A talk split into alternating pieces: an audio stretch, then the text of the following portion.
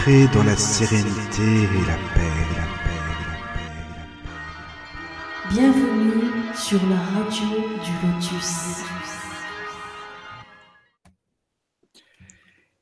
Bonsoir les amis et les amis. euh, voilà, nous nous retrouvons pour euh, une émission et j'allais dire toujours avec, non c'est quand même c'est pas gentil, mais avec un habitué de notre radio qui se nomme Fadi. Comment vas-tu Fadi?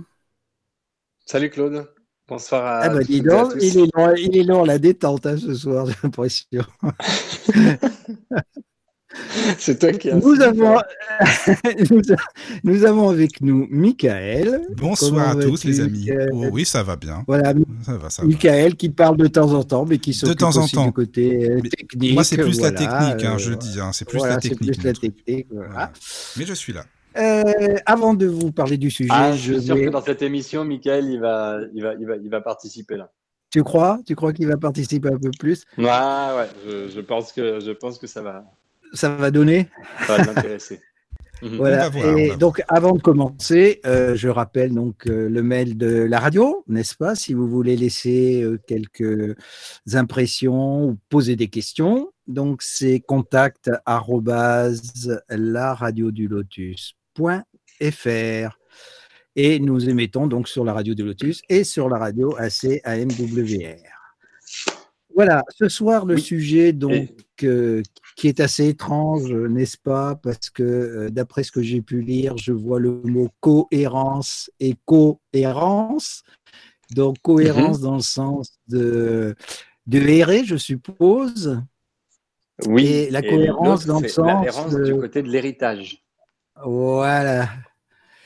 Et euh, donc, euh, euh, Fadi va nous parler un petit peu de ça par rapport à notre, euh, comment je dirais, de notre vie, de notre, pas, pas de ligne de vie, mais de notre chemin de vie, si on peut dire, et voir un petit peu bon, ben, quelles sont euh, justement euh, ces perspectives que l'on perçoit. hein. Quand on ouvre l'œil, il bon, d'après ce qu'il me dit. Donc, nous allons écouter tout ça et voir un petit peu où ça va nous mener. À toi, Fadi. Merci pour l'introduction, Claude. Alors, dans le, dans le, thème, de, dans le thème de ce soir, en fait, c'est un, c'est un, sujet, euh, un sujet particulier. C'est un sujet qui fait couler beaucoup d'encre. Euh, actuellement, euh, aujourd'hui, on voit de plus en plus ces notions, on les voit, elles sont même devenues communes, alors qu'il y a une trentaine, quarantaine, cinquantaine d'années, personne ne parlait de, de ces sujets. Donc ça, ça a trait en fait ça a aux notions de, ça a aux notions de karma. Karma que nous avons déjà à de nombreuses reprises, mais que je vais prendre le temps de définir dans le cadre de cette émission. Euh, ça a trait à ce que l'on appelle, dans certaines traditions, on appelle ça les vités. Euh, Aujourd'hui, dans la science moderne, on appelle ça euh, plus communément le transgénérationnel. Euh, il y en a d'autres qui pourraient appeler ça des impressions sociétales. Enfin, on en a trouvé plein de dénominations distinctes et différentes. Et je vais m'attarder un petit peu sur euh, chacune d'entre elles. Alors, la, notion, la notion de cohérence, la notion de cohérence, d'abord, elle, provient de la notion de cohésion, c'est-à-dire euh, d'être un avec. Mm. Et cette cohésion, en fait, un jour que je, un jour que j'échangeais avec euh, avec des amis et qui me parlaient notamment de, euh, ils me parlaient de leur difficulté à mêler les aspects de leur vie spirituelle avec les aspects de leur vie personnelle, mondaine, matérielle, Euh, notamment au niveau de la relation de couple. Mhm. Comment est-ce que je peux mener de front en fait une, un développement spirituel, quelque chose, alors que je suis euh, en couple par exemple avec une personne dont les intérêts sont plutôt euh, Matériel. mondains, c'est-à-dire portés sur, euh, ma- bah, ça peut être la matière, ça peut être l'émotion, ça peut être, euh, ça peut être le voyage, ça peut être, euh, ça peut être euh, la découverte, le sport, je sais pas, le corps par exemple aussi. Mais effectivement qu'ils euh, qu'ils ressentent par rapport à leurs intérêts propres euh, des différences et qu'ils ils sentent parfois un manque d'esprit. Donc en fait, je leur ai parlé de cohésion et de cohérence. Et au moment où on évoquait cette notion de cohérence, c'est vrai que là, d'un coup, ça s'est divisé en deux choses. Il y a d'abord le fait de, de- donc de co-errer, du verbe, euh, du verbe errer, de l'errance en fait, c'est-à-dire de, de, errer ensemble, étant donné que, personne ne sait trop bien où il va, hein, a priori, à part quelques, quelques privilégiés, bah, en fait, on erre euh, d'un espace à l'autre, d'une découverte à l'autre, surtout quand on, surtout quand on prend, par exemple, l'enfance et la façon dont elle, dont elle a lieu. Euh, on est dans une perpétuelle euh, découverte et on n'a pas vraiment, on n'a pas véritablement d'objectif. D'accord? Après, petit à petit, on se met à se construire des histoires. on se met à se dire, euh, moi, je veux arriver là, après, je veux faire ça, après, je veux faire ci. Mais à la base, on est quand même pas mal dans l'errance. Et il y a énormément de gens qui se sentent aujourd'hui dans l'errance et qui n'arrivent pas à accepter ça. Il y a énormément de cas de dépression, de, de perte de motivation, euh, de perte d'estime de soi, de perte de, de but dans la vie, qui donnent la sensation aux personnes qui les subissent euh, de ne pas avoir leur place. L'errance, déjà, euh, E2R A- euh, A-N-C-E, cette errance-là, un des points de cette, euh, de cette émission, c'est de, de ramener en fait l'errance à quelque chose de juste, de naturel, parfois de noble, mais, mais surtout, surtout, surtout quelque chose qui n'est pas péjoratif. Ce n'est pas Mais, grave d'errer. Attends, euh, tu parles donc de, de- de cette errance, mais c'est pareil, cette errance, est-ce qu'elle est purement subjective dans le sens où tu parlais de karma tout à l'heure, on a quand même une ligne de vie quelque part. Alors, quelle est la similitude Ah, là, là, entre toi, toi, t'as éventuellement pris la désagréable habitude. T'as pris la désagréable habitude d'aller tout de suite à la fin de l'émission, avant, même de- avant même de la commencer. Eh ben, je suis désolé, mais Là- ça, ça interpelle. Là, non, mais Claude, c'est ça. Ça interpelle. Alors là, mon petit Claude, tu vas te laisser Non, interpeller. Hein. C'est très juste. C'est très juste. euh, C'est très juste ce que tu dis, Claude. C'est-à-dire que cette errance, en fait, elle est, elle est, elle est souvent subjective. Elle est souvent même induite par une société, par un entourage, qui nous amène sur la deuxième notion, qui est celle de l'errance en, en espagnol, herencia. C'est le, le terme d'héritage. D'accord? Et donc, cette, euh, Mhm. cette errance avec un H, hein, qui, est, qui est un néologisme, hein, je ne pense pas que ça existe ce terme en français, mais ça m'a fait penser en fait à, cette, euh, à, cette, à cet héritage que l'on reçoit et qui finalement, euh, si on ne sait pas de, de quelle manière s'en saisir, si on n'arrive pas à comprendre son importance pour nous, eh bien, va générer euh, de l'incohérence, va générer des dissonances, va générer des, ouais, des inconsistances en fait à l'intérieur de nous et va nous empêcher d'avancer au lieu de nous faciliter l'avancement. Donc, quand on perd de vue, la notion, elle est euh, dans la cohésion. En fait, disons que le, moment de cohérence, donc euh, le terme global, hein, le terme classique, cohérence, de cohésion, le moment de cohésion correspondrait bien au moment présent, à l'instant présent. Tandis que la partie de l'errance en tant qu'héritage, euh, errance avec un H, hein, donc le terme qui n'existe pas en français, cette, notion-là de l'héritage, c'est vraiment tout ce qu'on traîne comme euh, point positif et comme casserole de notre euh, passé. C'est ce que nous héritons. Les histoires, les réussites, les échecs de nos parents, de nos ancêtres, de la société, de, du pays dans lequel on va grandir, de la culture qui va nous être inculquée. Tout ça, c'est un bagage en fait, qui va constituer, qui va constituer quelque chose d'inerte, quelque chose qu'on ne modifie pas derrière nous. D'accord? Vous voyez comme il est difficile de remettre l'histoire en question. Oui. Notamment aujourd'hui avec les moyens d'enregistrement. Vous voyez, c'est c'est encore pour, pour énormément de gens aujourd'hui, pour énormément de gens, questionner, par exemple, je suis, euh, je vais, je vais, je vais politiser un peu l'histoire là, mais questionner la figure du général de Gaulle, c'est hors de question. Alors que, depuis une perspective parfaitement réaliste, d'accord, euh, parfaitement réaliste, qui est étayée de nombreux dossiers, de nombreuses enquêtes et de nombreux, euh, de nombreuses archives qui ont été aujourd'hui mises à jour alors qu'elles étaient secret d'État, secret défense à l'époque, on sait que c'est un assassin, euh, une personne qui n'avait pas de scrupules, un bon dictat qui a, euh, qui a joué avec le feu.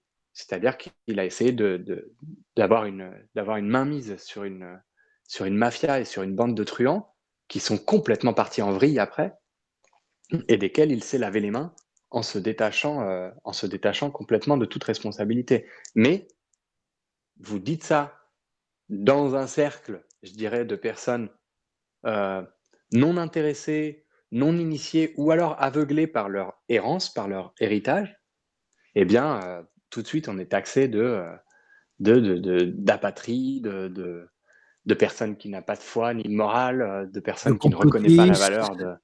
Oui, oui. Non, bah de complotiste, non, parce que c'est quelque chose, en fait, aujourd'hui, c'est quelque chose aujourd'hui qui est étoffé, qui a été longuement étudié, qui a été longuement enquêté et, dont, les, dont les résultats sont probants en fait. On a du mal, on sait qu'on a du mal à remettre en question l'histoire à partir de laquelle on se définit. D'accord? Or, or, quelque chose qui est quelque chose qui est fondamental et qui n'est caché à personne. Hein, qui est-ce qui écrit l'histoire? C'est ceux qui restent. Le point de vue a de quoi être biaisé. Hein.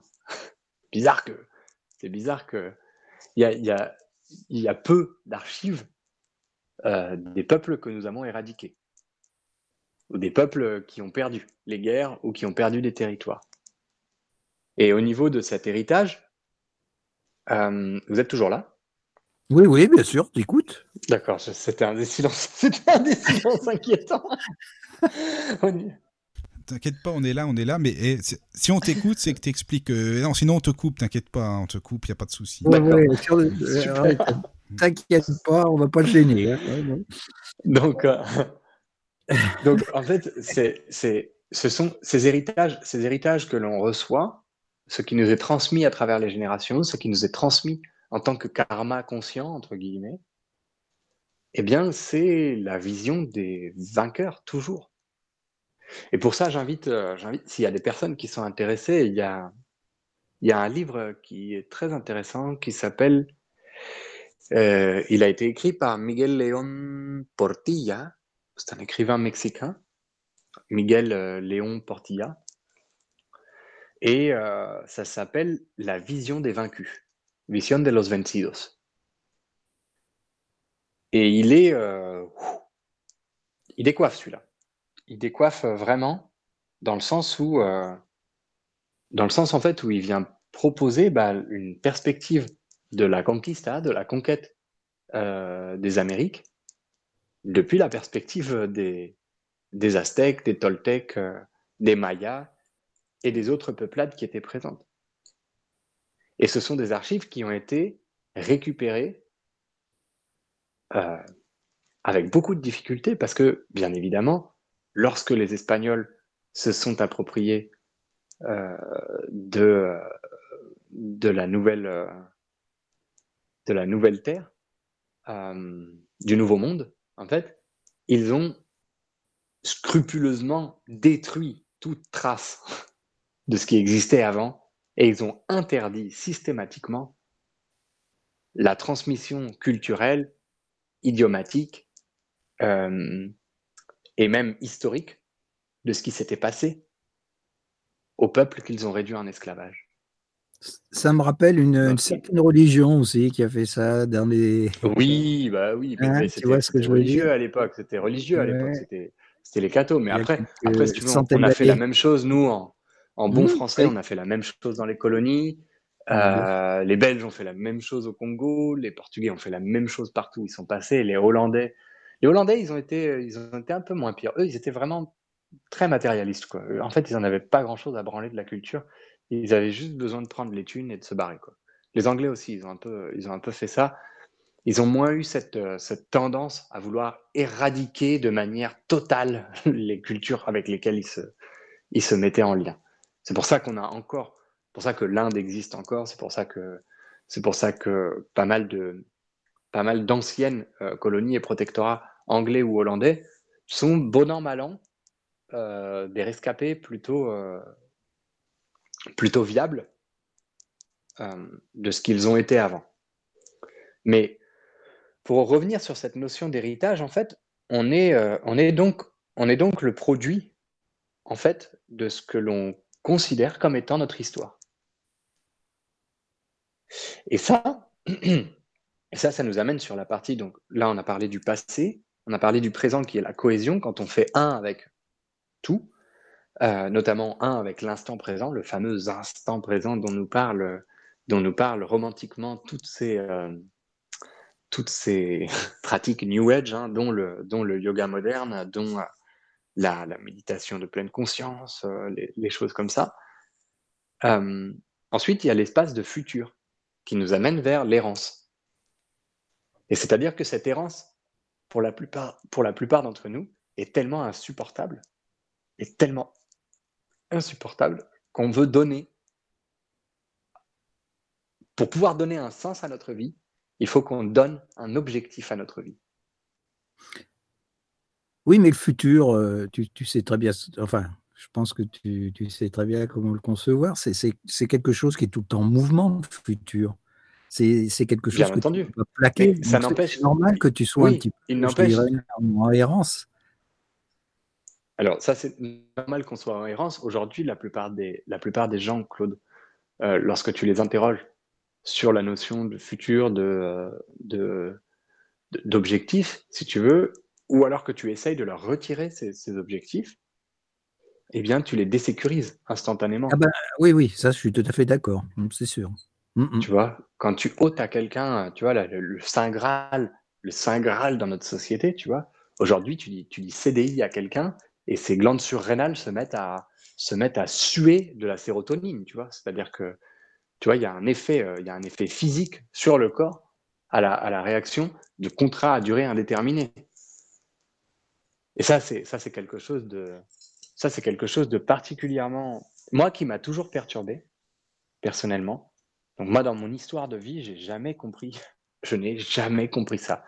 Et pourtant, j'ai essayé d'en avoir des CDI. Hein. Putain, je te dis que c'est pas, c'est pas faute d'avoir essayé et c'est pas faute d'avoir voulu en fait euh, rentrer dans cette, euh, dans ce, dans ce modèle. Parce que je ne veux pas le considérer ni péjorativement ni positivement, mais je veux le considérer de manière factuelle. Et de manière factuelle, tu vois, quand tu dis un, c'est comme si on demandait à un arbre de toujours pousser euh, vers le haut. Euh, Oui, il va toujours vouloir pousser vers le haut. Comme nous, on va toujours vieillir en avançant.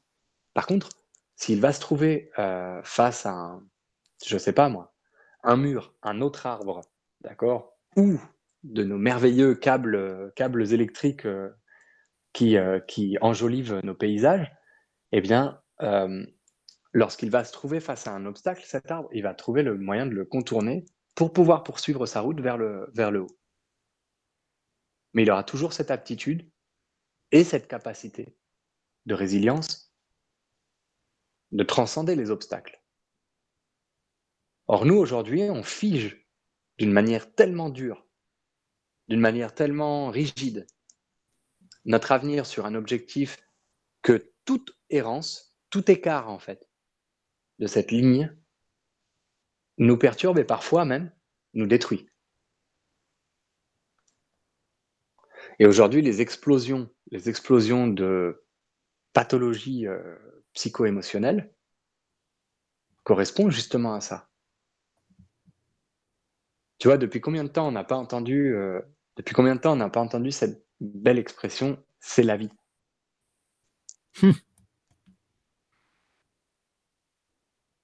Alors qu'aujourd'hui, on, en- on entend plus, c'est comme ça. Tu vois, c'est la vie, c'est quelque chose, Et souvent, c'est quelque même- chose d'extrêmement comme flu- ça et fluide. pas autrement. hein.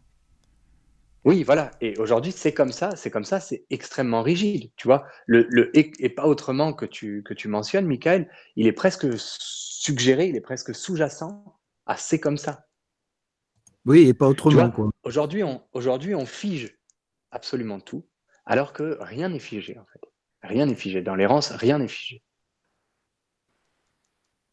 Et c'est marrant parce que euh, la dernière émission, ah mais punaise, je crois que c'est ça d'ailleurs dont dont il va falloir qu'on reparle dans le début qu'on n'a pas, réussi à enregistrer là et qu'on va faire euh, d'ici peu de temps pour pouvoir proposer aux auditeurs et aux auditrices le podcast de la dernière émission, qui était très chouette euh, au demeurant.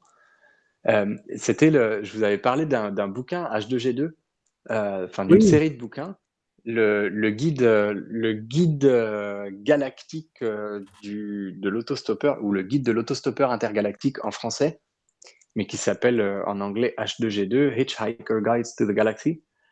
Et en fait, euh, dans ce bouquin, c'est très rigolo parce que il y a un ordinateur qui est omniscient, et donc euh, du coup, le héros, ouais, le héros lui dit quel est le sens de la vie, et, euh, et l'ordinateur lui répond euh, 42. Et, euh, et donc, c'est ça qui est drôle, c'est qu'en fait, on peut opter pour, euh, on peut opter également pour du burlesque. On peut opter pour du dramatique. Et généralement, ça va nous mener dans des endroits très très glauques. Et on peut opter pour du burlesque. Et au moins, ça va alléger un petit peu le fardeau, parce que l'errance est inévitable. Et d'ailleurs, on a pu le voir. hein, Il n'y a pas grand monde. Il a pas grand monde. Moi, je, je n'ai connu, j'ai connu, j'ai accompagné pas mal de, de personnes euh, vers la mort. Et, euh, et, ce que j'ai vu, c'est que les personnes qui avaient une tendance à la rigidité, euh, les personnes qui avaient une tendance à vouloir figer tout, eh bien, au moment de mourir, c'est pas joli, joli. C'est vraiment pas joli. hein. C'est euh, c'est l'énorme panique. C'est des agonies, euh, c'est des agonies profondes. Ce sont des gens qui hurlent, hurlent à la mort, qui qui demandent à ce que non, non, non, non, non, euh, qui veulent pas en fait, qui n'arrivent pas, qui n'arrivent pas à céder un pouce de terrain. Tandis que des personnes que j'ai vues qui étaient beaucoup plus philosophes et qui avaient acquis, notamment au cours de leur vie et plus spécifiquement au moment de leur vieillesse et de leur déchéance, une certaine relativité, eh bien, ces personnes-là, je les ai vues partir euh, dans leur sommeil. Prendre le temps de dire au revoir à leurs proches, prendre le temps de demander pardon, et ensuite euh, décrocher.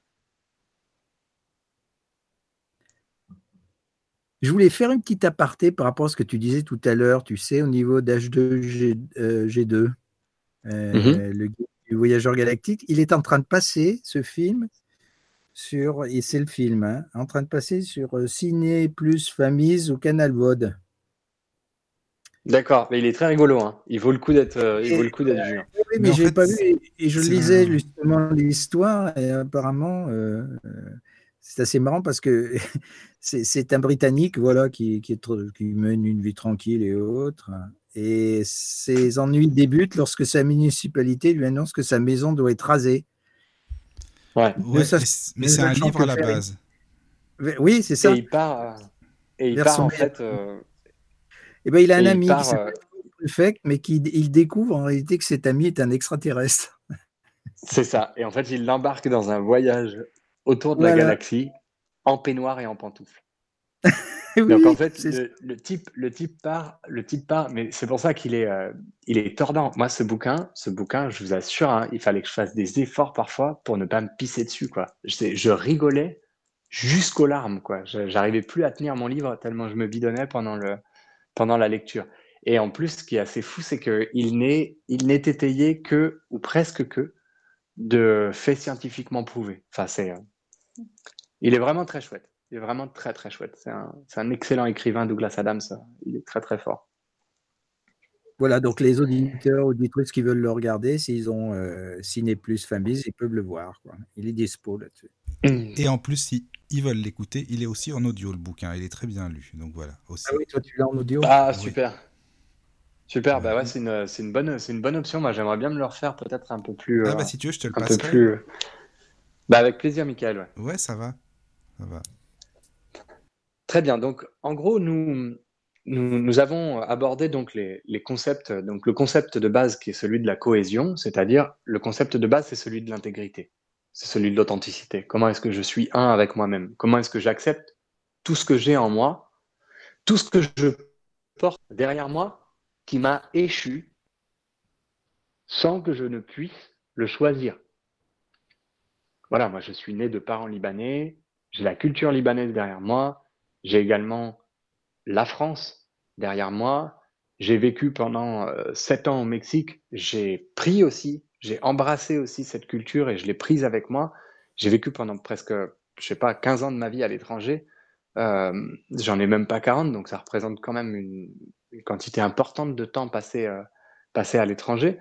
Je, j'ai du mal à me sentir, euh, j'ai du mal à me sentir, disons, euh, patriotiquement français, mais je ne suis, je ne suis, je suis incapable de me décrire comme autrement que français. Donc, ces notions-là, en fait, l'héritage, celui qui va nous, construire petit à petit, de façon inconsciente, entre guillemets, eh bien, c'est euh, ce que l'on va aborder, d'accord? En plus de ça, on va ajouter une partie, une partie qui, euh, dans la,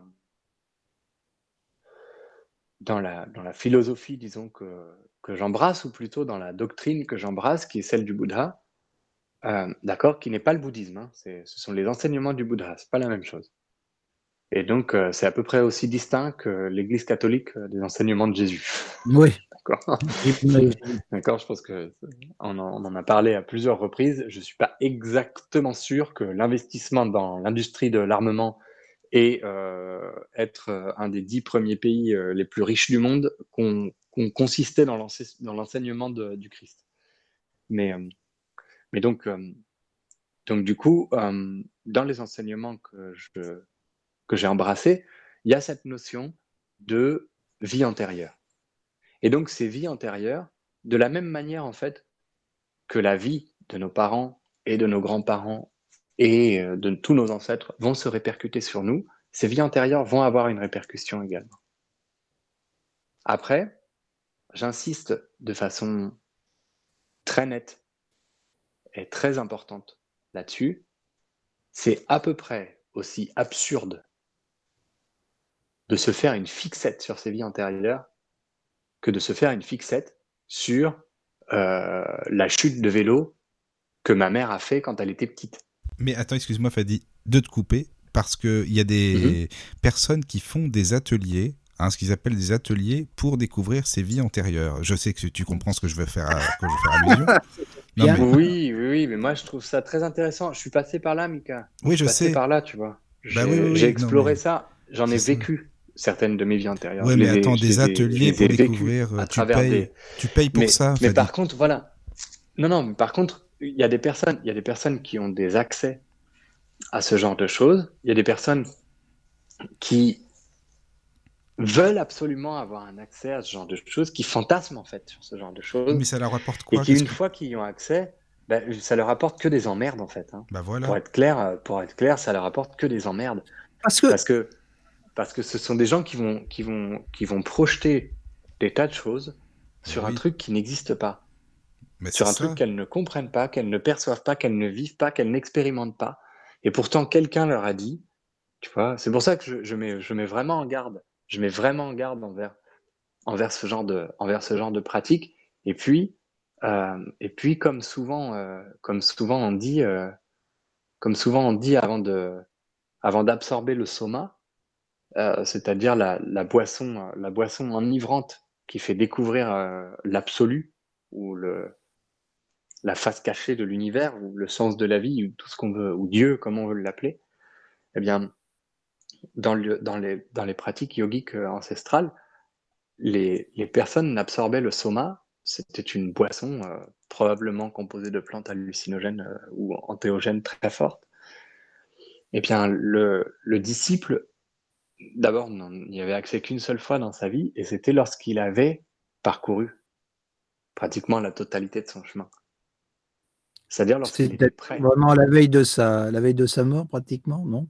Non, non, non, la veille, ouais, la veille de sa mort en tant qu'ego individuel. La veille de sa mort en tant que, en tant que être se croyant séparé du tout. C'est une mort symbolique en fait. C'est la même chose que font les, ce que font les, guérisseurs, les chamans et les pratiquants des différentes plantes. C'est-à-dire qu'à chaque fois que l'on va aller vers la libation, euh, vers l'utilisation d'une d'une potion euh, révélatoire, divinatoire, ou qui va altérer notre, notre état de conscience, eh bien, on va y aller en sachant qu'on va laisser une partie de notre peau là-dedans. On va y aller en déposant une partie de ce que l'on croit être la vérité pour pouvoir faire face à la vérité telle qu'elle est. Et aujourd'hui, aujourd'hui, on en fait une espèce de lubie, euh, une espèce de marché que je trouve un peu bizarre. Et pour pas est-ce que dire, tu pour trouves- pas dire dégueulasse. Est-ce que tu trouves pas que ça va à l'encontre justement d'essayer de rechercher ses vies antérieures par rapport au karma? Parce que non, c'est un peu comme dans Bah. une classe. Quand tu rentres dans une classe, tu vas apprendre, euh, bah, je sais pas, les maths, le français, etc., etc. Tu vas passer un examen et tu vas pas avoir le résultat de l'examen que tu as recherché pour pouvoir avoir la réponse. C'est à toi de le découvrir. Donc, euh, si tu remontes des vies antérieures, ça veut dire aussi quelque part que euh, eh ben, ça, te, ça, ça te casse, je dirais, euh, l'expérience que tu devrais vivre euh, peut-être dans le futur. Dans un, alors dans un certain sens, ça c'est, euh, ça c'est très, euh, c'est très, ouais, c'est très juste, comme tu le décris, Claude. Maintenant, il y a aussi une autre chose. Il y a aussi une autre chose. Il y a certaines personnes, tu vois, il y a certaines personnes dont la constitution euh, mentale ou, ou, ou psycho-émotionnelle requiert, requiert d'une compréhension pour pouvoir libérer certains trucs. Certes, mais lorsque ça fonctionne à l'envers, c'est là que ça devient dangereux, si tu veux. D'accord? Une personne qui, lors d'une prise de conscience, lors d'une prise de conscience, va euh, subitement découvrir quelque chose qui va lui permettre de résoudre un grand problème de sa vie. Eh bien, c'est formidable. Tu vois, lors d'une régression hypnotique, par exemple. D'accord? Lors d'une régression hypnotique, tu découvres que tu as un énorme problème dans les relations, que tu n'arrives pas à te mettre en lien avec, euh, avec, euh, avec des gens, je sais pas, que souvent, souvent c'est plutôt du côté des femmes que ça se passe, mais il y a également des hommes chez qui ça a lieu. Tu fais une régression hypnotique, tu te rends compte que tu as capté, par exemple, euh, tu as capté euh, un événement dans la vie de tes parents comme un adultère, tu vois, qui t'a complètement désarçonné en fait dans ton enfance, dans ta petite enfance, qui t'a complètement désarçonné vis-à-vis de l'image que tu avais de la famille, c'est-à-dire de, de l'héritage que tu de la société. Attends, Tu vois je ce que je coupe veux dire? juste, Ça, ça n'aurait pas de... Je, je coupe juste deux Mhm. secondes pour bah, saluer Daniel qui vient d'arriver hein, déjà. Bonsoir Daniel. Bonsoir à tous. Oh, bah, Voilà. tu, tu pouvais, tu pouvais attendre. Hein, non, non, laisser non, mais je voulais juste euh. bah, te dire, c'est normal, tu viens d'arriver. Voilà. Oui, oui, non, bien sûr. ouais.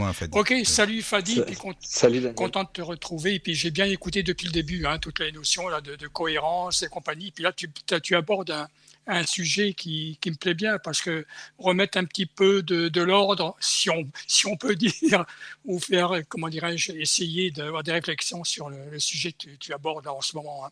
Voilà, allez, je te laisse continuer. Puis excuse-moi. hein. Ça marche, non mais je t'en prie Daniel. Et puis t'hé- t'hésites pas, t'hésites pas si tu as des commentaires oui, ou, des, fait. Ou des questions. Donc, on reprend cette notion. Donc, finalement, mettre le doigt là-dessus. D'accord Suite à avoir découvert, suite à être euh, incapable, par exemple, de se réaliser dans un, dans un domaine de sa vie, on met le doigt sur un événement traumatique.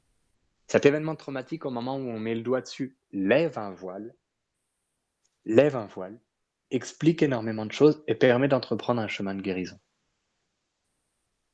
Et là, c'est formidable. Là, c'est du yoga. D'accord? Là, c'est une réalisation. Là, c'est une, c'est une voie spirituelle. Là où c'est une voie sans issue, où c'est un bouchon, une patraque et quelque chose de profondément, euh, de profondément psychotique ou névrotique, c'est lorsqu'on va chercher à justifier le moindre pet de sa vie par des conneries de vie antérieure ou de, euh, euh, je ceci, je cela. D'accord? J'ai un problème, j'ai un problème récurrent dans le nez et euh, j'ai une vie antérieure où j'étais un rhinocéros euh, sujet au rhume. Ah bah oui, oui, maintenant ça s'explique alors. Et du coup, on se met à justifier en fait. On se met à justifier euh, des, des trucs complètement débiles, d'accord, par des notions euh, de vie antérieure. Et donc, ou alors du passé, des traumatismes du passé, on va aller les chercher, on va aller les inventer, on va aller les, les rendre existants. Moi, dans ce domaine, en fait, j'ai mon expérience, j'ai ma part aussi d'erreur, j'ai cherché en fait euh, beaucoup à avoir accès à ça. Je crois que je vous en avais déjà parlé à plusieurs reprises dans les émissions, mais peut-être que ça vaut le coup que je, repartage un petit peu ces anecdotes euh, ou ces expériences personnelles parce qu'elles vont mettre peut-être un éclairage intéressant euh, sur la façon dont j'ai découvert moi ces notions. Donc en termes de, en termes de vie passée, moi par exemple, euh, je vais, non, je vais plutôt commencer avec, euh, avec le, les bagages, les bagages transgénérationnels et, et les héritages, les héritages des parents et des, des ancêtres. Ça, ça sera plus facile parce que chronologiquement, ça rentre dans cet ordre au niveau de ma vie. Donc euh, voilà, moi j'ai vécu, j'ai vécu des choses lorsque j'ai étudié et travaillé avec la, la chamane qui a été mon, enseignante pendant, pendant quatre, euh, quatre ans au Mexique et avec qui j'ai vécu et travaillé pendant deux ans full-time, c'est-à-dire euh, à 100% du temps. Donc, euh, lorsque j'étais avec elle, un, des premiers, euh, un des premiers soins que nous avons fait ensemble, euh, donc c'était au Mexique, et, euh, et euh, donc euh, cette, euh, cette sorcière, cette chamane, ne- ne- elle ne me connaissait pas. On n'avait pas eu le temps d'échanger, elle ne me connaissait pas, euh, pas en profondeur du moins. Et puis, euh, lors d'un soin, euh, elle, elle passe sa main au-dessus au-dessus de mes fesses et me fait la réflexion suivante. Elle me dit bah alors, euh, t'as été violée? Et là, je dis bah euh, non, pas que je sache. Et elle me dit euh, bah, si si, moi je perçois un traumatisme lié à l'abus sexuel et elle et elle commence à me débiter des trucs d'une précision euh, assez assez surprenante en fait. Alors moi, moi, j'avais pas de, enfin, j'avais pas de résistance face à ça, mais je lui opposais quand même, je lui opposais quand même une fin de non-recevoir assez farouche parce que je lui disais, non, non, j'ai, je ne vois pas ce que tu veux dire. Et elle me dit, écoute, voilà, c'est très simple, je vais te donner des éléments. Et elle me décrit un environnement, elle me décrit un paysage, elle me, décrit en fait un lieu de façon très précise, avec euh, la couleur des murs, avec l'emplacement du, du lieu. Elle me décrit aussi une relation de parenté à quelqu'un euh, de ma famille, en me donnant l'âge précis de la personne et son lien par rapport à moi. Et, euh, et c'est là que moi, ça, m'a, ça m'a conforté dans, dans ma négation, dans, dans ma, dans, dans mon, ça m'a assuré du fait que j'avais bien raison et qu'elle avait tort, parce que je lui dis ah bah non, mais moi j'ai pas pas de cousin de cet âge-là, euh, je ne vois pas de quoi tu veux parler. Mais j'ai gardé ces informations quand même en, en mémoire et quand, quand quelques temps plus tard, je suis parti, euh, je suis parti au Liban. Donc c'est marrant parce qu'elle m'a, elle a fait ça et puis trois mois après, je rentrais en France et de France, je partais au Liban pour euh, retourner voir la famille. Et quand je suis retourné au Liban, euh, j'ai commencé à enquêter en fait sur le lieu, la relation de parenté et les circonstances qu'elle m'a décrites sans me connaître. hein. Je vous rappelle, elle ne me connaissait pas du tout. Donc surtout qu'elle a décrit des trucs. Si je vous donne un des éléments de description, elle me dit euh, tu es dans un appartement en hauteur et depuis ton balcon on voit la mer et à l'intérieur de la mer il y a des ruines romaines. Donc c'est pas euh, d'accord? On pourrait se dire ah bah oui il s'agit peut-être de quelque chose du passé. Quand j'ai demandé en fait, euh, j'ai demandé à mes parents, j'ai demandé aussi à mes proches au Liban.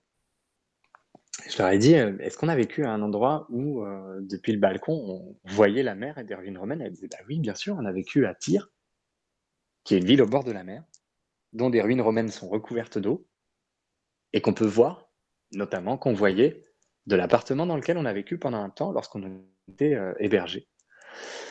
Euh, pendant un moment un petit peu difficile de la guerre civile, pendant que mes parents travaillaient.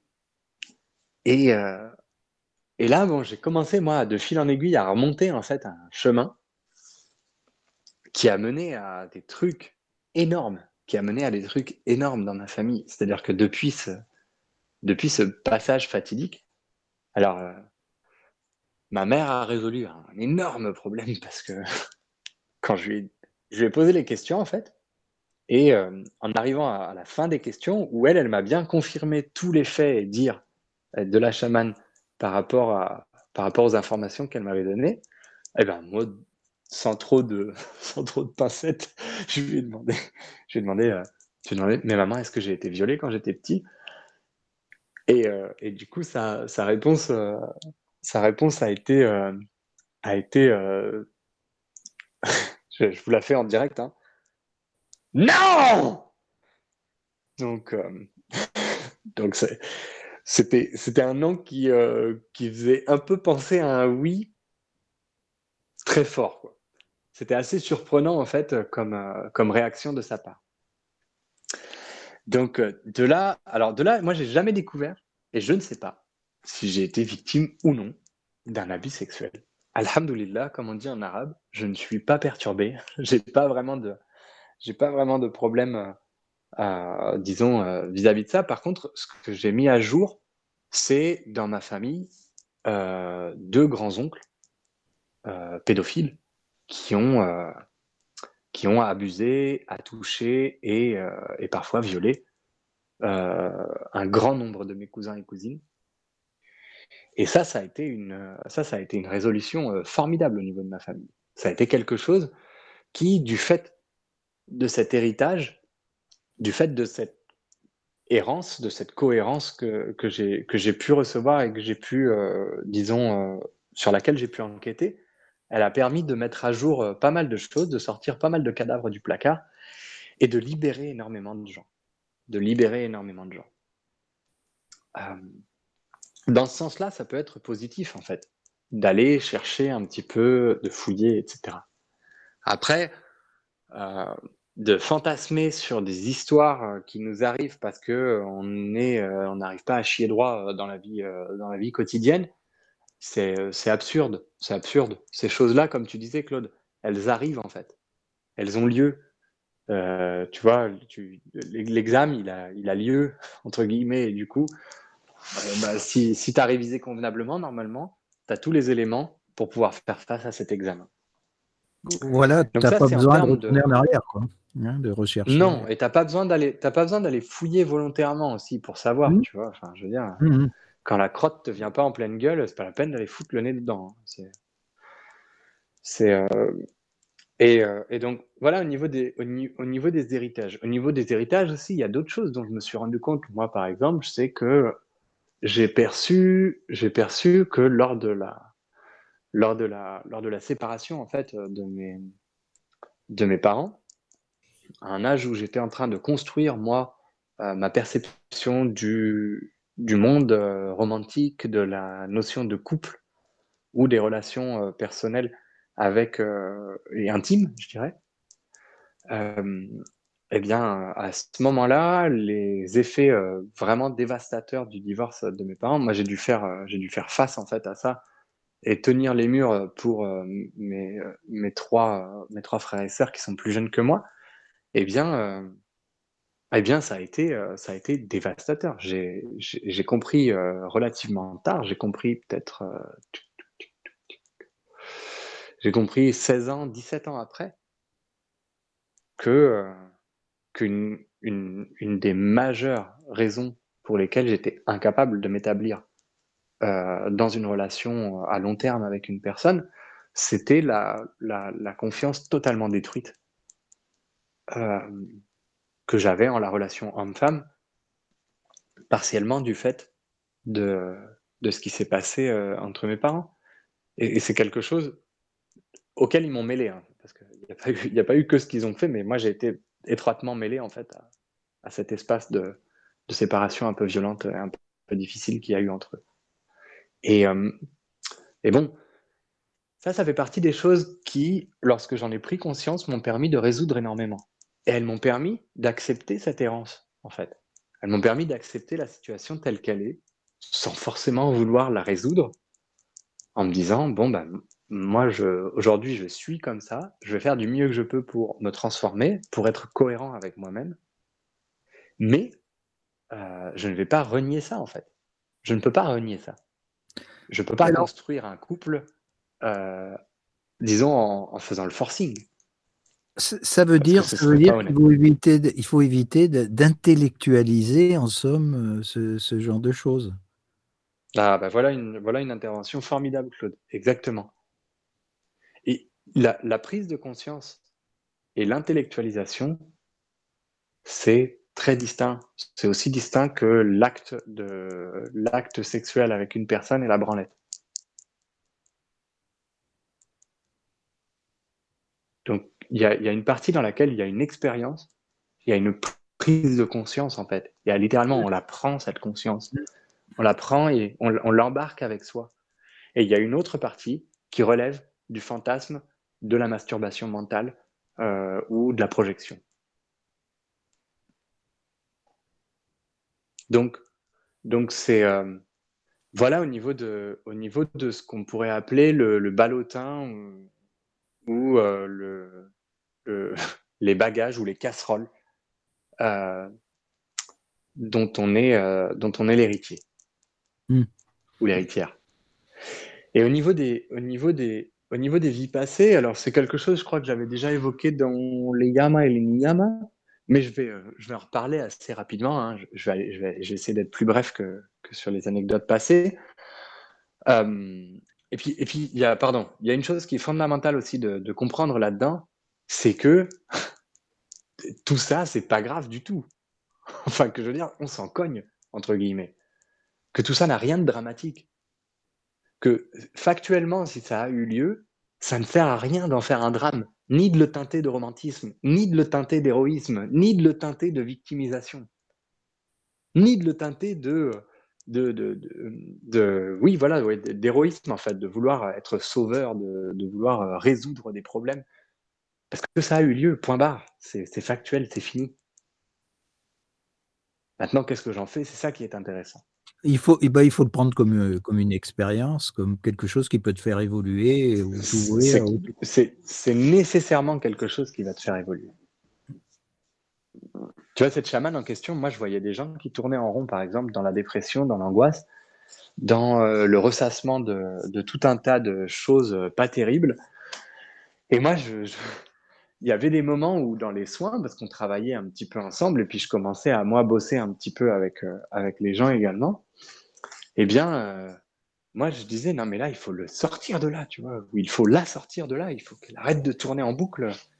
Et elle, elle me disait, non, non, il faut bien que tu comprennes, Fanny, qu'il y a des personnes, il y a des personnes, c'est important qu'elles marnent dans leur merde, même si elles marnent dans leur merde jusqu'à la fin de leur vie. Et j'ai eu du mal à accepter ça, j'ai eu vraiment du mal à accepter ça jusqu'à jusqu'à ce que moi, je commence à faire mes propres travaux chamaniques ou à accompagner les gens de manière individuelle euh, dans la résolution de, problèmes euh, divers et variés, depuis des problèmes physiques jusqu'à des problèmes mentaux. Euh, mais j'ai eu du mal en fait à accepter ça. J'ai eu du mal à accepter les injonctions de certains, de certains enseignants, de certains maîtres, de certains esprits aussi, qui demandent de ne pas intervenir. Non, laisse comme c'est. Oui, parce que ça, tout ça n'a rien, de dramatique en fait. Ouais, mais parce que ça rejoint la, notion de karma. C'est-à-dire qu'à ce moment-là, si tu interviens, tu peux modifier éventuellement euh, euh, quelque chose. Et du coup, tu rentres, a besoin. tu rentres dans un espace, ouais, d'un, excuse-moi, excuse-moi, Claude, de t'interrompre. Tu rentres dans, dans, ce qu'on appelle l'ingérence. Oui, tout à fait. Tu vois? Alors après, c'est très différent. Si une personne vient et te demande spécifiquement de l'aider à travailler sur un point, a priori, euh, a priori, il y a quand même une volonté de résolution de sa part.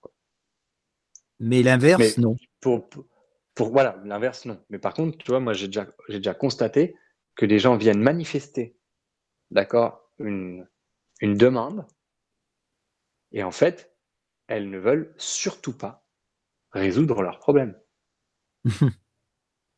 et j'ai et j'ai répondu à leur demande en insistant bien à plusieurs reprises en leur disant attends parce que moi j'entends des j'entends des voix qui sont très dissonantes avec ce que tu me dis. C'est-à-dire que j'entends quelque chose moi qui est contraire à ce que tu es en train de me dire. Est-ce que tu es bien sûr de vouloir faire ça? Oui, oui, oui. Et au moment où on déclenche le processus de guérison ou de résolution, eh bien la personne s'effondre et du coup euh, moi, j'ai eu des cas où on m'a vraiment euh, réclamé et cassé les oreilles euh, du fait d'avoir libéré ou résolu une problématique qu'on m'avait demandé de libérer ou de résoudre. Et là, j'ai trouvé ça, j'ai trouvé ça spectaculaire. Alors après, factuellement, j'ai essayé d'expliquer à la personne en lui disant, mais tu te rends bien compte que c'est toi qui me l'as demandé. Oui, moi, je voulais pas que ce soit comme ça. Ben, oui, je, je, je veux dire, bon, ben, bon, bah écoute, euh, bah, navré, hein, navré, je suis désolé. Alors, euh, alors bon, ça nous amène, ça nous amène sur, euh, sur cette notion-là. Je, je, vous avais dit pendant qu'on était hors antenne que ça ne devrait pas durer trop longtemps, mais là, apparemment, ça va durer un peu plus longtemps que prévu. mais ça nous amène sur ces notions. Donc, bon, très brièvement, je vous explique. Moi, la façon dont j'ai eu contact avec les vies passées, d'abord, j'ai rien compris à ce qui se passait. d'abord, j'ai rien compris à ce qui m'arrivait. C'est-à-dire que j'ai commencé par, euh, recevoir des, euh, des infos ou avoir des visions où je me trouvais face à une personne et j'avais d'un coup une impression. Euh, ce que j'appelle impression, c'est-à-dire que d'un seul coup, on voit tout un tableau. Mais tout un tableau, c'est comme si on téléchargeait un bouquin d'un coup. C'est-à-dire que non seulement on voit un environnement, un paysage, un contexte, mais également les antécédents de ce contexte. Et on assiste à une résolution ou à un événement clé. C'est linéaire en somme? C'est, ben, en fait, c'est vraiment plus. Tu vois la notion de, tampon, oui. d'impression? Mm-hmm. Tu vois, c'est comme si on tamponnait un truc d'un seul coup. Paf. C'est comme s'il y avait un tableau tout entier d'un coup. Mais qu'en plus de ça, tu savais ce qui s'était passé avant. Oui, tu as une vue globale, en somme, euh, dans, le passé et le, présent, quoi, en somme. Et le présent, avec une certaine chronologie, effectivement, linéaire, comme tu dis. Et euh, moi, je voyais ça, et si tu veux, je savais que. Alors, par exemple, j'avais, euh, je sais pas moi, une personne en face de moi. Cette personne, je savais que c'était tel personnage dans la vision ou dans l'impression que je recevais. Mais elle n'était pas du tout pareille. Parfois, elle n'était même pas du même sexe ou de la même, euh, de la même origine ethnique. Et là, je me disais, mais putain, mais c'est pas possible. Comment ça se fait que ce soit Jean-Paul là? Mais c'est pas Jean-Paul du tout. D'ailleurs, il s'appelle, euh, il s'appelle Pépito. il est comme ça. Et, euh, là, donc je comprenais pas trop ce que c'était ces histoires-là. Et j'y prêtais pas trop attention. Alors, j'ai un peu flippé au début. Puis après, comme, c'est, comme ça s'est présenté de façon assez répétitive, bon. Contextuellement, quand est-ce que ça a eu lieu? Ça a eu lieu à un moment très précis de ma vie à un moment où j'ai décidé, donc, euh, bah, suite au travail à la grande désillusion que j'ai vécue avec la chamane, eh bien, euh, quand j'ai démissionné avec elle et que je me suis retrouvé vraiment paumé, vraiment paumé, c'était l'errance totale. Je t'interromps. Désillusion. Mm-hmm. Pourquoi une désillusion avec ta chamane? Bah parce que moi je pensais que je pensais que si tu veux j'allais euh, j'allais apprendre euh, j'allais apprendre euh, de sa de sa main et de sa bouche comment travailler avec les esprits comment guérir comment utiliser les énergies autour comment accompagner les gens et en fait elle concrètement était très très jalouse de ce qu'elle savait et de ce qu'elle faisait et et donc voulait surtout pas que je le partage. Et moi, j'étais plutôt son, euh, j'étais son entre guillemets son manager, j'étais son responsable des relations publiques. Tu vois, je vous l'ai dit, moi, j'ai fait, j'ai une formation, euh, j'ai une formation en, école supérieure de commerce, et donc du coup, euh, je, suis, je, suis, plutôt doué pour. Enfin, c'est mon taf, quoi. J'arrive bien à faire ça. ça, je te vois très bien. quelque chose prospère. Oh, ah, tu vois, en termes d'errance, en termes d'héritage, je ne suis pas libanais pour rien. Tu vois. Tu vois, ça, c'est le problème. Donc, euh, donc, en gros, si tu veux, elle, elle, elle, elle comptait sur moi pour, euh, pour prospérer et pour faire euh, fonctionner son activité. Et moi, j'avais une, j'avais une approche dans laquelle j'étais plutôt euh, disciple, en fait, que agent de, agent de, de, de production ou agent de relations publiques. Ou... Et, et donc, ça a été très dur, ça a été très, très dur. Et puis, elle m'a vraiment cassé. Elle m'a cassé en mille morceaux. Elle a réduit mon ego à néant. Et ça, je vous en ai déjà parlé dans une, des émissions précédentes. Et puis, au moment où j'ai décidé, il y a eu un moment où j'ai décidé, non, là, c'est pas possible. On ne peut pas, on ne peut pas me piétiner euh, plus que ça. Là, ça devient vraiment plus éthique du tout. Ça ne devient même plus respectueux de moi-même. Donc, j'ai mis euh, un terme à notre relation. Et je me suis retrouvé euh, le cul dans l'eau, tout seul. tout seul. C'est-à-dire que elle et moi, qui avait accepté, on avait mené la, situation je ne parlais plus à grand monde, j'avais plus de copains, j'avais plus de copines, euh, j'avais plus de relations, euh, de relations de couple, j'étais, euh, j'étais très isolé et très seul, et je vivais au paradis. J'étais au bord de la mer, au bord du Pacifique, j'avais un récif corallien à 50 mètres en bas de chez moi, et c'était ma- ma- ma routine euh, quotidienne, c'était de me lever, de mettre mon masque, mon tuba, et d'aller nager au milieu des poissons multicolores dans un récif de corail, euh, avant de ressortir, de me sécher sur la plage euh, paradisiaque en haut de laquelle j'habitais, et puis d'aller ensuite me faire un petit déjeuner, de faire ma pratique de yoga, puis d'aller travailler tranquillement avec la chamane et ses esprits. Bon bref, en gros, cette période de ma vie s'en est suivi un moment de très grande perte et euh, un moment dans lequel je me suis remis, euh, je me suis complètement abandonné en fait aux, intuitions et euh, aux indications de, de, de, je sais pas comment appeler ça, des voix dans ma tête.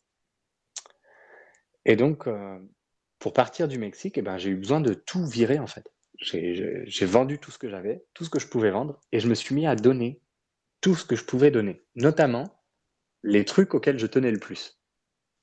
C'est-à-dire euh, les choses pour lesquelles j'avais vraiment beaucoup, beaucoup d'attachement.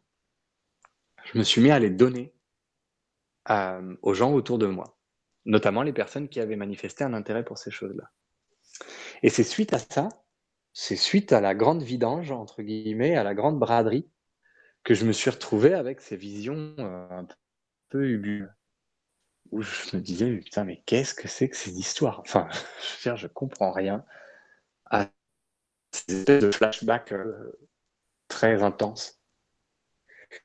Et puis, euh, lors d'un cours, lors d'un cours en Inde, euh, six mois après, donc ça continuait, hein, ça, c'était, c'était devenu un peu habituel ou quotidien. Et puis lors d'un cours, on, on aborde une des, une des notions, une des astreintes en yoga qui s'appelle aparigraha, qui est la notion de non-attachement. Et donc, à chacune de ces, astreintes, il y en a cinq, puis il cinq observances. Pour les cinq astreintes et les cinq observances, eh bien, correspond un résultat qui, lorsque l'on a complètement, euh, complètement, euh, lorsqu'on s'est approprié, lorsqu'on a expérimenté ces astreintes et ces observances, euh, eh bien, correspond à un super pouvoir en fait. Et donc, euh, lors du cours, c'est marrant parce que moi, j'étais, vraiment très attentif pendant les cours de yoga. Je suivais, euh, très attentivement les cours. Je suis un élève très studieux. Et donc, euh, le prof est en train de parler. et il dit Bon, bah, aparigraha, une fois que vous avez réalisé le détachement de toute chose et que vous ne vous attachez plus à grand chose, eh bien, le, résultat ou le pouvoir correspondant, c'est l'accès et la connaissance des vies antérieures. Et là, putain, d'un seul coup, toutes les pièces du puzzle se sont mises les unes en face des autres. Et ça a effectivement euh, fait beaucoup de sens pour moi. J'ai percuté, en gros, euh, ce qui se passait. Là, ça a été un moment de... Ça, a été un moment de grand silence. hein. a eu, eu un énorme silence euh, dans ma tête. Mais, mais voilà, ce que je voulais dire par rapport à ce que tu as évoqué, Michael, tu vois, à savoir euh, les, euh, les, courses à la chimère, euh, les fantasmes sur, sur les gens qui vont aller chercher la Oui, vie ça. du prince machin, la vie de la princesse bidule, le guerrier de trucs, celui Bah, qui est mort d'une mort violente. C'est surtout que, Oui, en général, ce qu'ils leur disent dans ces ateliers-là, c'est pas des trucs forcément négatifs. Hein. Ils ont toujours été une princesse ou des trucs comme ça. hein. Enfin, tu vois, c'est pas non Oui, plus. oui. Tu vois, au bout d'un moment, au bout d'un moment, c'est vrai, c'est c'est ce que dit, euh, c'est ce que dit mon enseignant en tantra. Oui. on rencontre pas beaucoup de réincarnations de balayeurs, C'est ça. euh, d'éboueurs, C'est euh, vrai qu'il n'y en a pas des de masses. hein. peintres en bâtiment, de, Voilà, de- C'est d'éleveurs d'oies. Tu vois C'est dommage. hein. Euh, non, non, c'est toujours des trucs complètement chevaleresques, tu vois. Oui, Alors moi, oui, oui. effectivement, j'ai vécu des... j'ai vécu certaines de mes vies passées où c'était très chevaleresque et j'ai vécu d'autres vies passées passait rien du tout, tu vois, où il se passait rien du tout, tu vois. Je, vivais comme une merde, je mourais comme une merde et c'était super. et, euh, et, euh, et en fait, en fait, euh, à partir de là, si tu veux, donc pour revenir à la cohérence et à la cohérence, à partir de là, on commence à, on commence à se construire une vie. Et donc, dans le résumé que je vous proposais, je vous disais, on commence à construire une vie qui nous semble propre, unique. Alors, d'abord, elle nous semble propre et unique. Pourquoi? Parce qu'elle l'est absolument pas. d'abord. Parce que tout ce qui se passe, tout le monde l'a déjà vécu. Au moins une fois. C'est simplement le fait de rafraîchir, d'actualiser cette expérience dans une nouvelle enveloppe euh, qui est sa, conception identitaire ou sa personnalité, qui va générer euh, la sensation de nouveau. Et ça, c'est quelque chose auquel je vous invite à réfléchir, chères auditrices et chers auditeurs, et vous qui nous accompagnez là dans cette émission, c'est rappelez-vous maintenant avec un petit peu de recul l'histoire de votre premier amour. Et la façon dont les personnes qui avaient déjà vécu leur premier amour vous disaient parfois avec dédain, parfois avec, un sourire complice, parfois avec euh, de l'envie aussi, euh, parfois avec du dénigrement. Non, mais tu vas voir, tu vas en revenir. Et toi, à ce moment-là, mais tu reviens de nulle part. Toi, à ce moment-là, t'es le soleil et toutes les étoiles, tu vois. Jamais, jamais ça ne changera. Je l'aimerai pour toute ma vie. Effectivement, quelques mois et quelques péripéties après, pat à pouf dans le plouf. Qu'est-ce qui s'est passé? Ben, J'en suis bien revenu, couillon. Donc, ça nous amène, ça nous amène toujours à ces expériences que, que nous croyons uniques, que nous croyons propres et qui sont en fait toutes les mêmes pour tout le monde. Les bonnes comme les mauvaises. Et parfois, on suit scrupuleusement le chemin tracé. D'accord? Moi, mes parents auraient vraiment aimé que je sois médecin. Donc, parfois, on suit le chemin tracé. J'ai des copains qui sont devenus euh, médecins, fils de médecins, et qui vont probablement pondre des petits médecins euh, s'ils ne les moulent pas à, à leurs images. Et parfois, comme moi, en allant systématiquement à l'encontre de ce qu'on nous préconise ou ce qu'on nous demande de faire, de valeurs que l'on considère obsolètes, vétustes ou inhibitrices. Mais en fait, quel que soit le chemin qu'on prend, c'est un chemin qui est tracé d'avance. C'est un chemin que l'on suit parce qu'il nous est destiné. Pas prédestiné, il nous est destiné. Donc, il y a des personnes qui fonctionnent avec des motivations positives ou des, des incitations, des inductions positives. Et il y a des personnes qui fonctionnent avec des inductions, des incitations négatives. Vous voyez ça avec les enfants, par exemple, c'est très simple. D'accord? Mange ton yaourt. Non, je ne veux pas manger mon yaourt. Ok. Je vais donc manger ton yaourt. Ah non, je vais manger mon yaourt. Je pense qu'il y en a plein d'expériences comme ça. D'accord? On va indiquer à quelqu'un le contraire de ce, qu'il voudrait faire de manière à l'amener à faire ce que nous, on veut qu'il fasse. Donc, en fait, ça nous mène, tout ça, ça nous mène à la question, à la question suivante. mais, où va-t-on en fait? Mais où va-t-on au juste? Par à part 42, qui est une réponse, une réponse fort satisfaisante, quel est le sens de cette putain de vie? Eh bien, il n'y en a pas. Comme on a vu la dernière fois, il n'y en a pas. Et surtout, surtout, euh, lorsqu'on prend conscience, lorsqu'on prend conscience de la façon dont, dont on fonctionne, est-ce que c'est pas justement là que l'on peut mettre le doigt sur un truc fondamental, à savoir la possibilité infime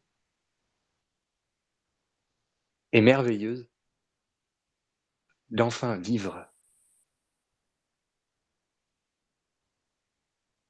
d'enfin être soi, de ne faire qu'un avec soi, de ne faire qu'un avec notre bagage immuable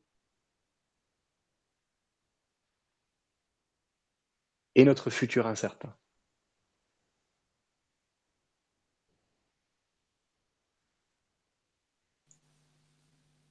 Ça veut dire en somme quoi? Accepter, euh, accepter justement euh, euh, ce qui nous arrive sans sombrer obligatoirement dans la paranoïa ou dans la dépression totale, etc. Quoi. Accepter ou dans les épreuves. ou dans l'autocongratulation, ou ou, dans dans l'auto- le, oui. ou dans la victimisation, ou dans la prétention.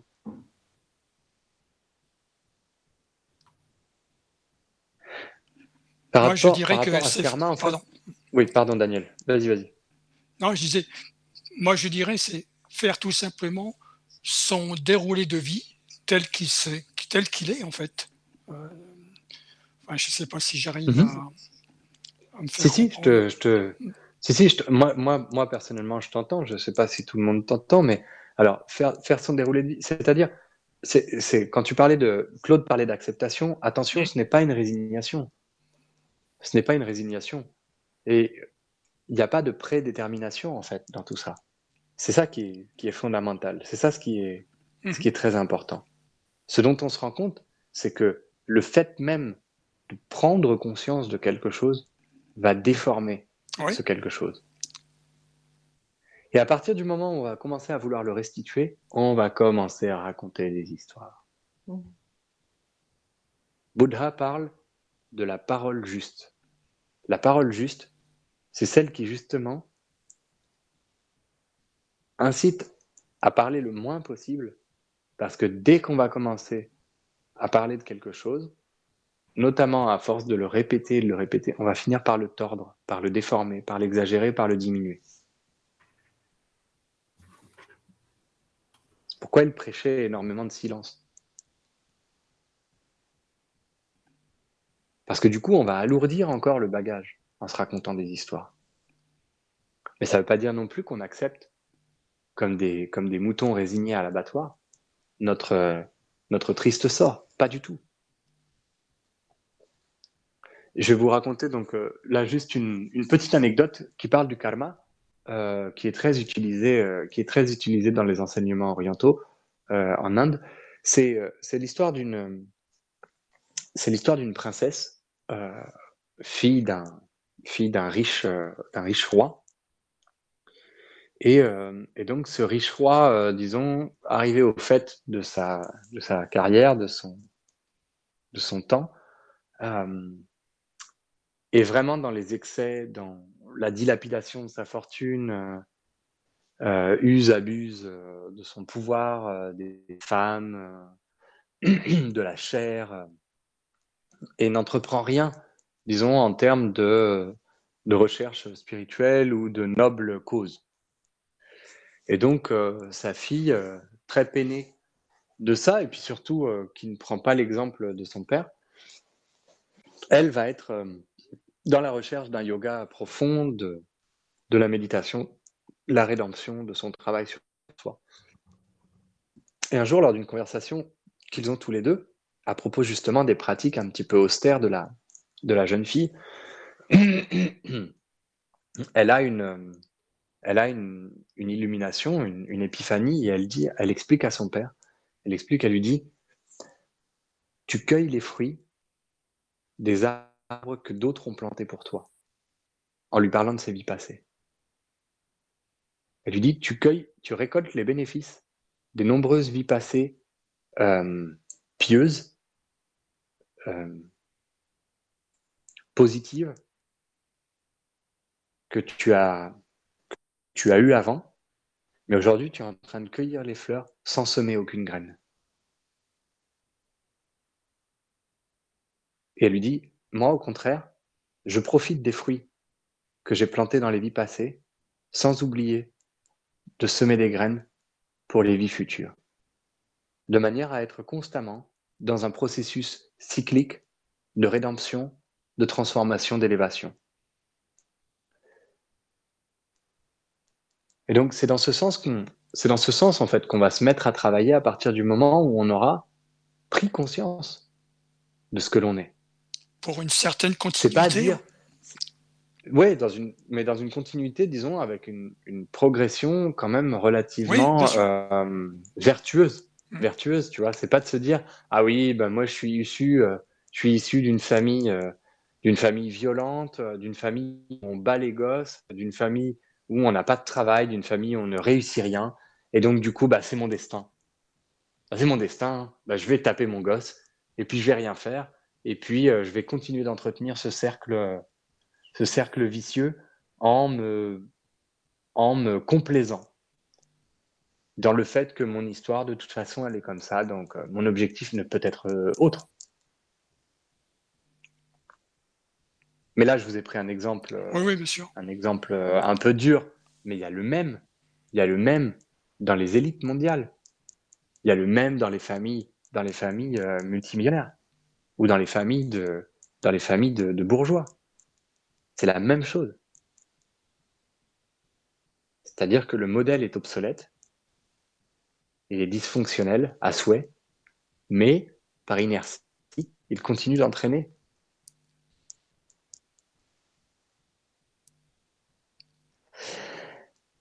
Donc en fait, voilà, ça nous amène à, la, gentiment vers la fin de cette, cette émission en, en se disant, bah, oui, Oui, excuse-moi, c'est parce qu'il y avait une question d'une auditrice, en fait, c'est pour ça. Mais je te l'ai envoyé, Claude, hein, je te l'ai Ah, transféré.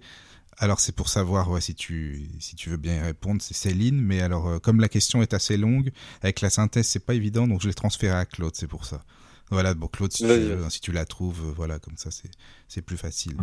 Je regarde ça et je te, et je te le dis. Voilà, bah, sinon, continue, Fadi, et puis quand Claude il a la question, mais c'était juste D'accord. pour le dire. Je continue et quand Claude, ouais, quand Claude Ouais. a le- quand Claude a l'email, on, on, on- Je te l'ai envoyé on- sur ton on mail perso, hein, Claude. Voilà. D'accord, ok. Alors, du coup, ça, ça nous amène sur cette, euh, ça nous amène pour clore sur cette notion d'errance, en fait. Cette notion d'errance, elle est, euh, elle est magnifique.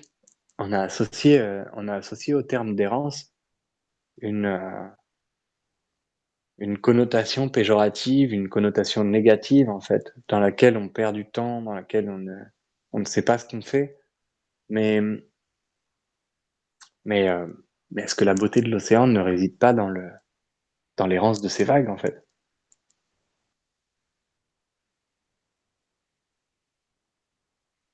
Est-ce que si on devait voir euh, des vagues euh, toutes réglées au même calibre, à la même hauteur, à la même vitesse, euh, dans la même direction, Ce serait un peu triste. qu'est-ce qu'on se ferait, qu'est-ce qu'on se ferait chier, quoi? Enfin, enfin, l'errance, en fait, l'errance, elle n'a, elle n'a de, elle n'a de sens péjoratif que lorsque l'on s'accroche désespérément à un sens. Que lorsqu'on est incapable de se laisser couler et fondre dans la masse à nouveau. Que lorsqu'on veut absolument, absolument se détacher du lot en insistant sur son identité, sur sa spécificité, sur son unicité. Nous sommes tous uniques, nous sommes tous différents. C'est ça, il n'y a pas besoin d'être, il n'y a pas besoin d'être Einstein pour le savoir. C'est scientifiquement parlant, génétiquement parlant, en termes en termes d'histoire personnelle, tout le monde, tout le monde est unique. On est tous uniques. Pourquoi est-ce qu'on veut être plus unique que les autres?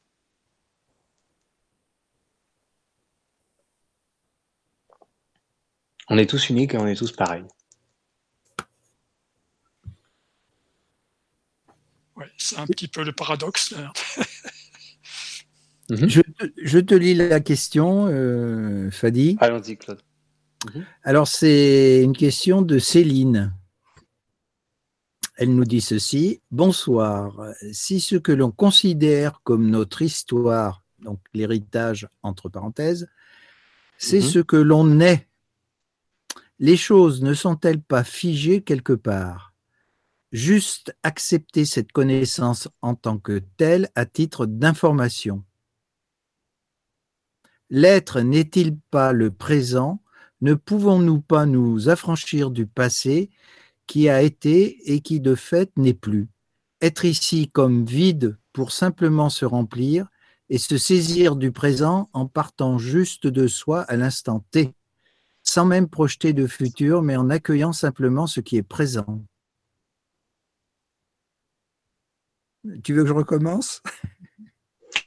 Non, non, non, mais c'est pas une, c'est pas une question, c'est, plus une affirmation, tu vois. Ce sont des, ce sont des, des questions rhétoriques en fait.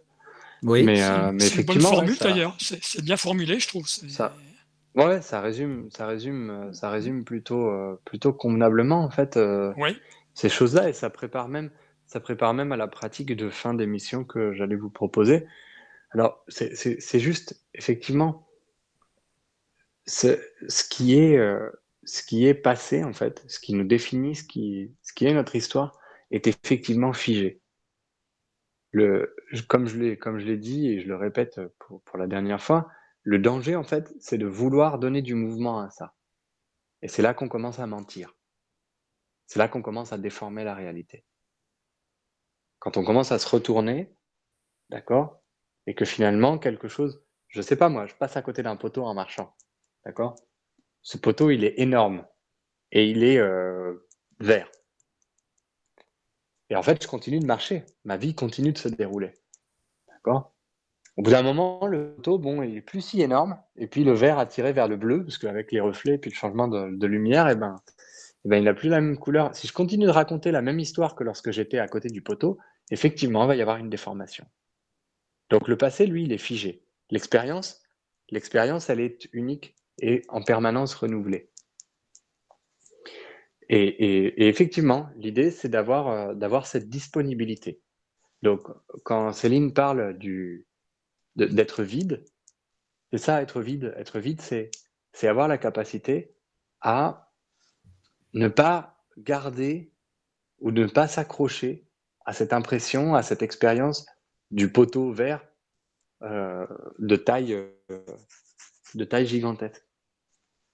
Parce que sinon, ça va empêcher, ça va empêcher en fait d'apprécier à son juste titre, euh, je sais pas moi, le mur qui va s'en suivre, euh, l'arbre, le brin d'herbe à son pied, euh, le courant d'air qui va, qui va arriver. Enfin, peu importe en fait. Ce sont des métaphores pour décrire le, pour décrire le, renouvellement incessant des choses et la disponibilité qu'on peut avoir vis-à-vis d'elles.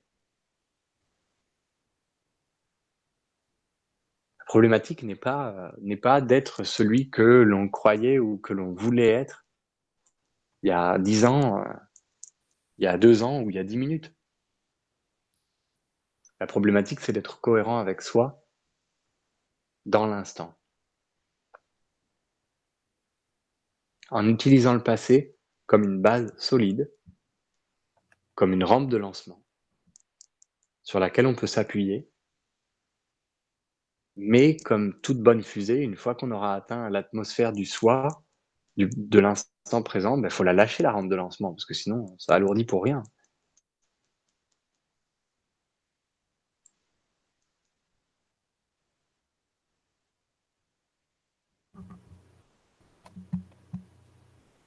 Ok. Sur ce, moi, j'allais vous proposer une, euh, j'allais vous proposer une petite méditation. Une pratique qui, euh, une pratique qui est en lien avec, euh, avec justement la, cohérence et la cohérence.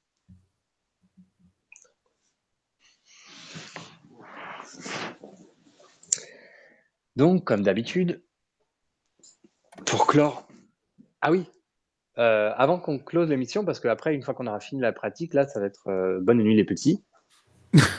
Donc, donc, juste pour prévenir auditeurs, auditrices, parce que moi, il y en a plein que je connais pas hein, de la radio du Lotus. Il y en a qui proviennent du contingent de d'élèves de, yoga, de pratiquants, de pratiquantes. Mais nous, on les connaît pas non plus. Hein. Il y en a plein qu'on connaît pas, tu mais sais. Je sais hein. ouais, non, je sais que vous les connaissez pas, mais le truc, c'est qu'ils ont la possibilité de vous contacter.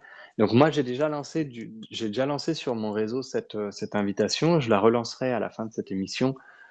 Euh, mais en gros, l'idée, l'idée qu'on a, l'idée que tu m'as suggéré, euh, Michael, la dernière fois, étant donné que je suis euh, là, je suis arrivé au bout des sujets que vous avais proposés euh, l'été dernier.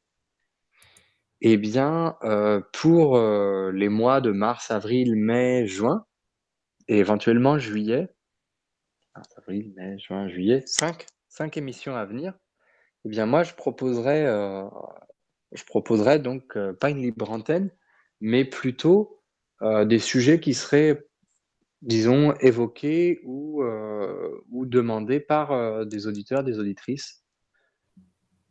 Et puis voilà, on fera notre petite sélection, Michael, Claude et moi, et et, moi, disons en premier lieu, parce que c'est sûr que si c'est un truc duquel bah, je connais rien, bah, je pourrais pas en parler. Hein, euh, mais, mais, par contre, si ça rentre dans le champ d'expérience, de vécu et de texte ou de tradition que j'ai pu étudier, eh bien, ça sera avec grande joie que je pourrais vous partager euh, ce que j'en sais.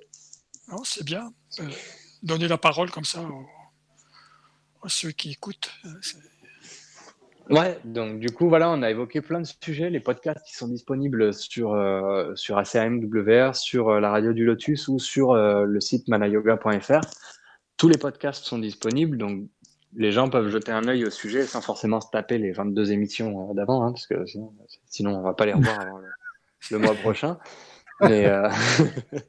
Mais, par contre, nous envoyer une suggestion, je sais pas, peu importe en fait, un truc qui, les intéresserait du yoga, du tantra, du bouddhisme, de, de, de, de, ci, de ça, d'autres euh, et d'ailleurs. Donc voilà, c'est un appel, euh, c'est un appel à envoyer ça à contact@laradiodulotus.fr ou à euh, fadi@manayoga.fr. Vous avez tout ça sur nos sites web respectifs.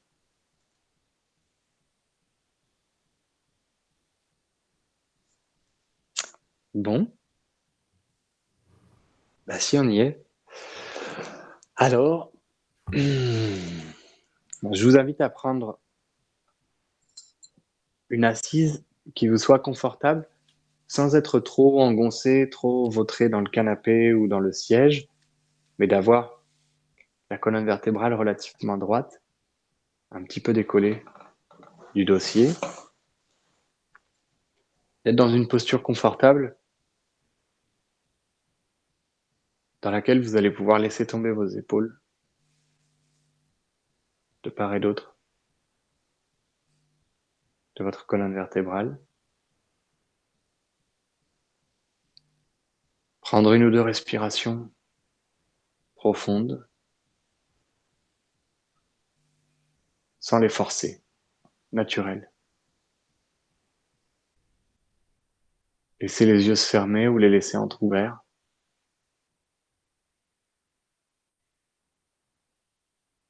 Concentrer son attention sur le souffle uniquement.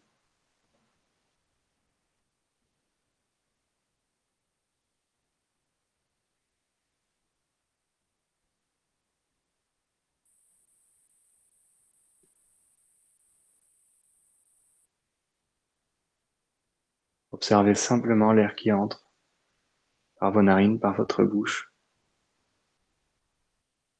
l'air qui sort par vos narines, par votre bouche.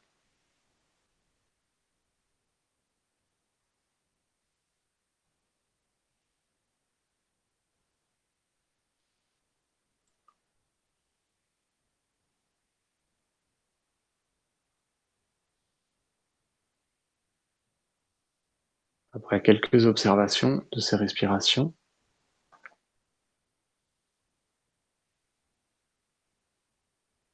Posez-vous maintenant dans l'écoute et dans l'attention à ce qu'il se passe autour de vous.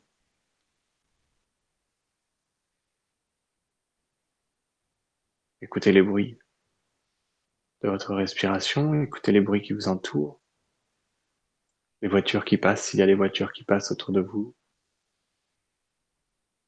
le bruit des oiseaux nocturnes qui ululent s'il y en a autour de vous, le bruit du vent, le bruit des canalisations, le bruit du parquet qui craque, le son de ma voix, peu importe. Écoutez simplement ce qui vous entoure, de manière à entrer en cohésion avec le lieu dans lequel vous vous trouvez. Sans le qualifier, il n'y a rien de bon, il n'y a rien de mauvais.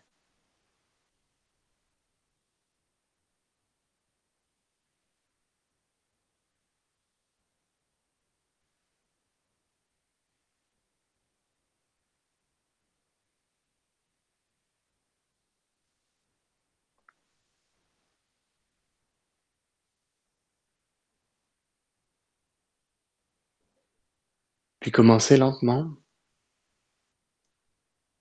grâce à votre esprit, grâce à Manas, à vous rappeler de ce qui vous a amené dans cette situation présente, à vous rappeler chronologiquement de ce qui a précédé l'écoute de cette émission, le dîner qui l'a précédé peut-être, les activités de votre journée, le réveil ce matin, la nuit passée. Remontez en accélérant. Le plus vite possible.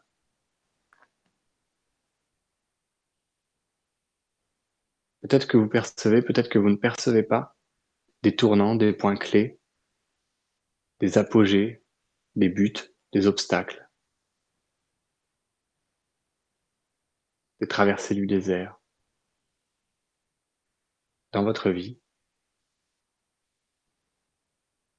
Et observez comme le karma n'a pas de fin, n'a pas de début, comme toute action en entraîne une autre, comme toute action est provoquée par une autre antérieure. Remontez jusqu'à sentir un vertige vous saisir de la puissance colossale de vos antécédents, de vos ancêtres, des lignées qui vous précèdent. Voyez derrière vous vos parents, vos grands-parents, vos arrière-grands-parents si vous les avez connus, et tous les êtres qui les ont précédés.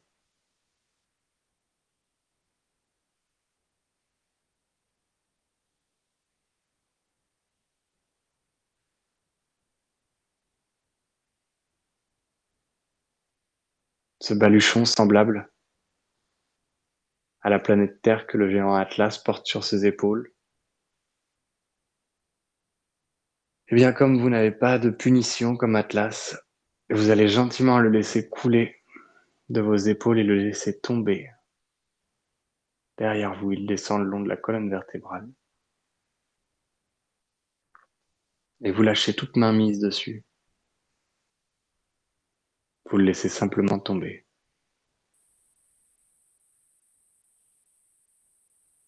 Il reste derrière vous, vous sentez sa présence. Mais vous revenez simplement à l'écoute, à l'attention de ce qui se passe autour de vous. Les bruits qui vous entourent, la sensation thermique de la température de la pièce dans laquelle vous êtes, la sensation tactile des vêtements dont vous êtes couvert, ou de l'air autour de vous si vous êtes tout nu.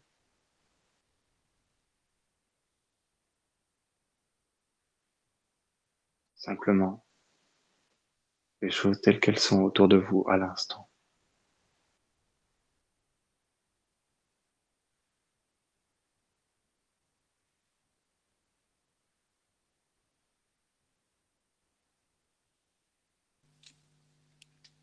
Puis sans concevoir de routine, sans vous projeter dans quoi que ce soit, tournez votre esprit vers l'instant à venir, vers le futur.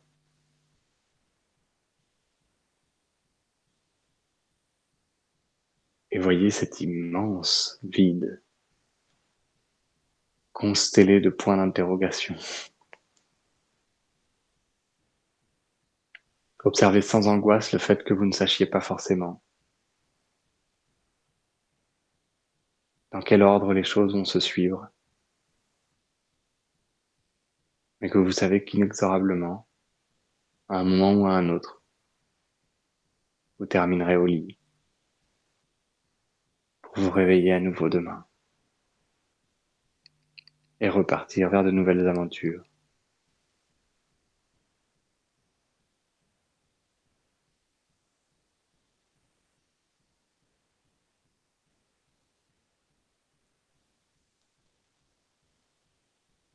Prenez la peine de sourire intérieurement ou même de sourire physiquement à cette multitude de points d'interrogation.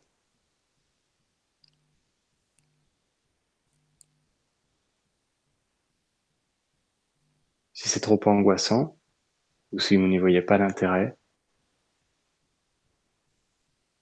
ou si vous avez réussi à observer en souriant ces milliers de futurs incertains, Revenez une dernière fois dans cet instant présent. Observez votre corps, observez son mouvement, observez ce que vous ressentez. Observez l'air qui rentre l'air qui sort par vos narines, les bruits qui vous entourent, les sensations tactiles, les odeurs, le goût de votre salive.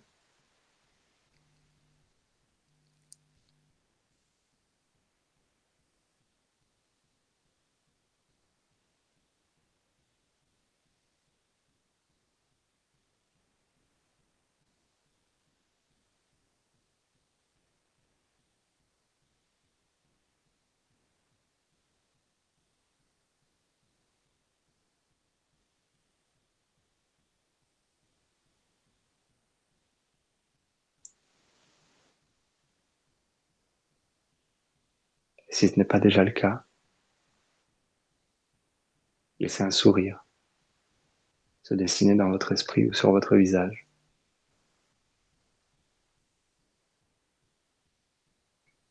Parce que vous êtes vivant, parce que vous êtes vivante.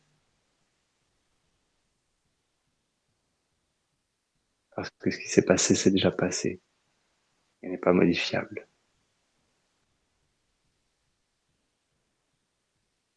Tout ce qui reste à venir, bien que tracé d'avance, pourra recevoir votre empreinte et se modeler à votre guise.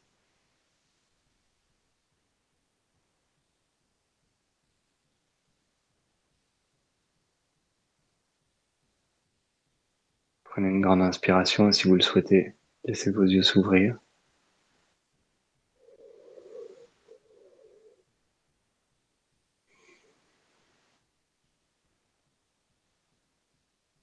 Je vous remercie pour votre écoute.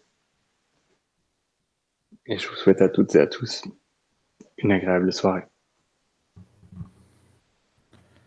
Et bien, Merci. moi également. Ben oui, pareil. Merci Fadi. Personnellement, Ouais. merci euh, Fadi. Voilà, On a pu merci faire à un tous. petit rembobinage, tu vois, de la bobine, là, on va faire un déroulé de, de, de- de- de la journée, etc. Et puis on Ah, va remettre en route une, notre bobine demain. Très bien. Euh, oui, c'est ça. Merci beaucoup. Voilà, Euh, bonne nuit aux voilà. auditeurs. Bonne nuit aux auditrices. auditeurs, effectivement. Donc, euh, Voilà. bien. Et Et à bientôt alors. à bientôt. Entrez dans la sérénité et la paix, la paix, la paix, la paix. Bienvenue sur la radio du Lotus.